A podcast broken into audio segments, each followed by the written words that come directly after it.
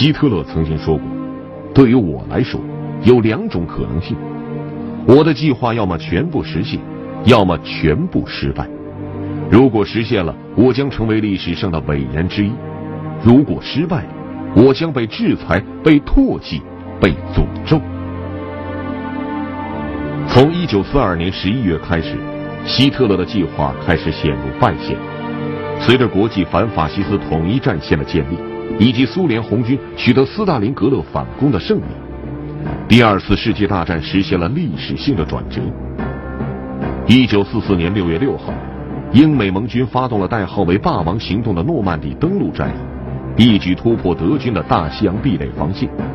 纳粹德国开始面临东西两线夹击的局面。一九四五年三月二十四号。欧洲大陆基本上已经被苏联红军和美英联军所解放，开始由东西两线直捣柏林。希特勒的末日已经来临。四月二十号是希特勒的五十六岁生日，这个曾经抱着地球仪、野心勃勃想征服全世界的战争狂人，如今却只能龟缩在地下五十英尺深的巢穴内，度过他一生中最后一个生日。就在同一天。苏联红军开始了对柏林市区的首次炮击，敲响了希特勒的丧钟。希特勒在上台时曾经向德国人民许诺：“只要让我执政十年，你们会再也认不出德国来。”现在德国确实已经让人认不出来了，因为它已经变成了废墟。当失败终于不可避免的到来时，绝望的希特勒拒绝了部下提出的突围建议。并且在二十四小时之内做完了他生命中最幸福和最痛苦的两件事：结婚和自杀。五月二号，苏联红军攻进了希特勒的地方。五月五号，经过三天搜索之后，有人在弹坑里找到一块烧焦的毯子，毯子下面有一具严重毁坏的尸体，身份已经无法辨认。毯子下面躺着这个人到底是谁？难道他真的就是希特勒？难道希特勒真的死了？我们这里找到了一些当时的报纸，说的就是有关于希特勒的事儿。来看一下，这里有两份复印件，一份是这个《The Stars and Stripes》美国的星条旗，这是一份号外，这个标题很清楚了：Hitler dead，希特勒死了。这一份是。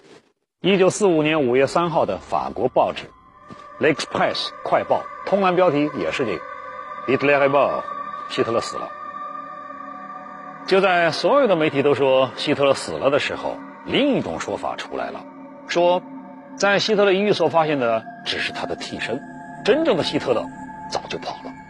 这就让有些人担心了：如果希特勒活着，那他不会甘心失败。他会培养新一代的追随者来完成他的愿望，重新征服欧洲，征服世界。恐慌为这个历史悬案开了篇。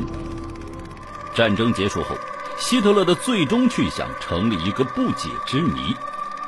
目击证人出来作证，法医做了鉴定。有人说他在半个世纪前就已经入土，也有人说几十年后他仍躲在某个角落。有些说法是从马德里传出来的，据说纳粹已经在北方准备好了潜艇，专门供纳粹政府首脑逃跑时使用。也许纳粹的各大头目和希特勒本人都已经跑到阿根廷去了，并且在阿根廷建立了一个秘密的潜艇基地，密谋重新称霸世界。还有一种说法是他逃到日本去了，因为那时日本是德国的盟国。在这些传闻的搅扰下，胜利者之间的不和凸显出来，他们互相指责对方收留了希特勒。几十年后，新一代的纳粹分子将这些传言当作宣扬希特勒不可战胜的依据。希特勒有没有可能真的逃跑了呢？在战争结束的那一刻，希特勒到底经历了什么呢？这一切。都要先从柏林说起。一九四五年四月，即使希特勒真的打算逃跑，逃跑的路线应该也是有限的。几个月前，盟军就封锁了德国领空。坐飞机逃走显然是在冒险。枪弹爆炸后的轰鸣震荡着柏林的大街小巷，希特勒要乘汽车离开柏林似乎也很难成行。二战后期，东线的节节胜利为苏联赢得了时间，最终他们挺进柏林。攻占柏林以后，苏联将战线另一侧交给了美国人，他们自己则集中精力将柏林包围起来。其实，斯大林要抓住希特勒并不容易。希特勒认定他的国家因为输了这场战争而抛弃了他，于是他发下重誓，绝对不让斯大林抓到自己。在最后关头，他还下令自己的部下死守到底。希特勒从来没想过要投降，他就像是一个输的只剩最后一分钱也要继续赌下去的赌徒。哪怕只剩最后一个牌，他也希望这个牌能打赢这场战争。苏联红军向柏林挺进的时候，柏林守军已经溃不成军。红军为了找到希特勒，一个街区一个街区的搜索，他们不想放走任何一个战犯。罗胡斯·米施，当年他只有二十一岁，是希特勒的警卫。当时他被眼前的景象吓呆了。纳粹总部已经被苏联红军围得水泄不通。最后，经过十七天的激战，到五月二号，最后一批守卫希特勒的士兵投降了。苏联人通过无线电向全世界发布了这一消息：Berlin has fallen. Marshal Stalin has just announced the complete capture of the capital of Germany. 仗是打赢了，可是。这场战争背后最大的主谋在哪儿呢？最先得到的消息是，希特勒已经死了。德国广播报道说，希特勒已经战死，当时他正在指挥士兵抵抗苏联红军的进攻。希特勒真的就这样战死了吗？哼，没过多久，另一种说法就冒出来了。苏联媒体报道说，希特勒并没有参加最后的战斗。而是在暗堡中自杀了。随后，美国人又说，希特勒此前病得很严重。有消息说，希特勒是因为帕金森症发作死的。还有人认为，希特勒本人根本不在柏林，早已经逃跑了，也许现在还活着。此前，德国人报道他的死讯，只是想帮他逃跑。也许有一件东西能够终止人们这种不安的猜测。那就是希特勒的尸体。可是许多天过去了，苏联迟迟没有把希特勒的尸体公之于众。战斗结束六天后，德国签署文件正式投降，整个西方世界开始举行庆祝。但是苏联仍没有公开希特勒最后的结局，既没有说他还活着，也没有给出尸体，更没拿出有说服力的证据。不久。苏联军方摄影师拍到了希特勒在最高统帅部一个角落里的尸体，但这真的是希特勒本人吗？医生最后说，这是希特勒的一个替身，而不是希特勒本人。如果这个说法是正确的，那么寻找希特勒的线索就全部中断了。希特勒有很多替身的说法早已不是新闻了，这让希特勒的死亡疑云更加尘嚣甚上。有人说他根本没死，已经从地道逃走了。德国战败投降一个月之后，苏联元帅朱可夫发布了一条消息，这条消息震惊了世界：苏联士兵没有发现希特勒的任何踪迹，这个纳粹的大独裁者可能已经潜逃了。此外，朱可夫还宣布了另一条消息：希特勒在失踪前结婚了。这是公众第一次知道艾娃·布劳恩这个人。他们使用了各种手段来封锁消息，只有希特勒嫡系亲信当中的少数人才知道这个女人的存在，知道他们之间的特殊关系。希特勒总是说要为理想牺牲自己，把自己献给德国，和德国结为伴侣。所以说，希特勒结婚了这个消息一出来，就遭到人们怀疑。另外。在很多人看来，一个将要被判处死刑的男人是不会有心情结婚的。战胜国政府之间就此事进行了频繁的接触。人们觉得十分蹊跷。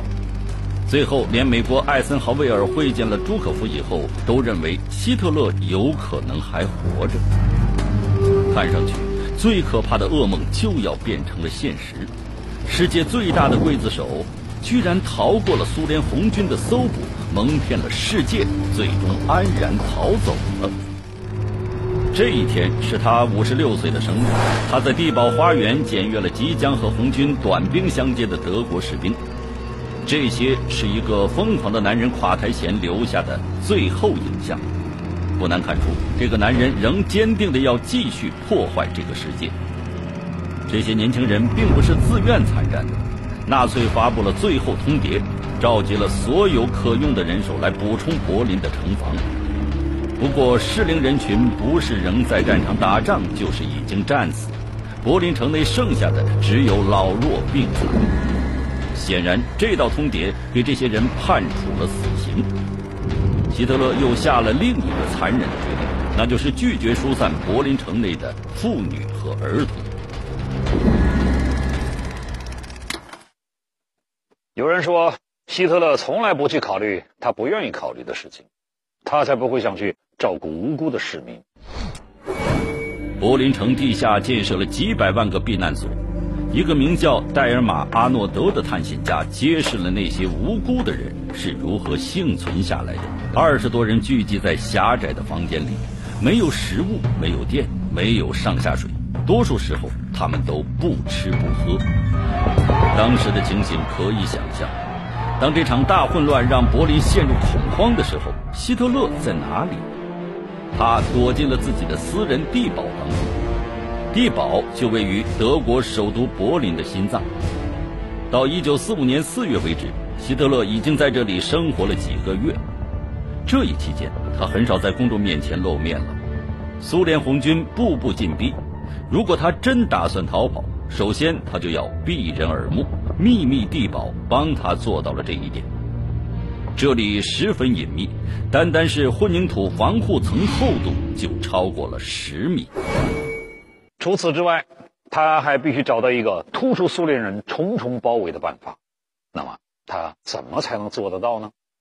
实际上，从柏林逃跑的纳粹军官超过了两千人，还有大批决定远走他乡的难民。希特勒很容易就能混到人群中去。那些奉希特勒之命奋战到死的德国士兵做到了不辱使命。但是，踏着他们的尸体，纳粹头目却轻松逃跑了。苏联红军直到四月二十四日才把向南和向西两个方向上的道路封锁起来，而且直到二十七日才最终占领德国的最后一座飞机场。在这一天之前，希特勒至少还有一周时间可以逃跑，而且此前德国兵已经修好了一条从柏林中部通向飞机跑道的林荫大道。四月二十九日，就在攻占柏林城三天之前，苏联将士还发现了一架小飞机。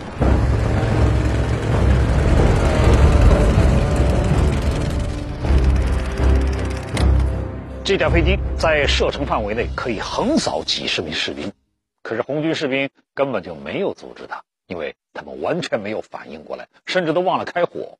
没过多久，就有传言说，希特勒本人。很可能就在这架飞机上。实际上，在一九四五年四月，能够窝藏二十世纪最大战犯的避难所并不多。希特勒能去哪里呢？显然不能往东去。东线战争持续了三年，德国人和苏联民众已经结下了深仇大恨，共有两千五百万人在战争中丧命。向东去，无疑是在自投罗网。当时的确有报道指出，德国兵认为，与其被美国人俘虏，都比落入红军手中强。所以，如果希特勒想要逃跑，他更有可能逃向西方。之后，西欧地区很多人都报告说，发现了希特勒的踪迹。一名纳粹飞行员说，希特勒去了丹麦；也有人说，希特勒在阿尔卑斯山伪装成了牧羊人。但是，最惊人的传言来自瑞典。传言说，希特勒和他的新娘生了两个孩子，他们飞到了瑞典和孩子们会合。这些报道引起了人们的恐慌。他们担心希特勒会重新组建一支军队，发动反攻。希特勒残暴的天性，甚至让一些人迷信起来。他们觉得，这个恶魔也许会一直活下去，以其他形式继续作乱。有些迷信的人甚至说，他们见到了希特勒，可他已经不再是人，而是某种凶神魔鬼一类的东西。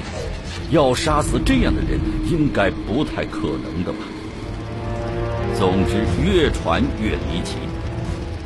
随后，到了一九四五年七月，希特勒是否已死这个问题就不再是传言这么简单了。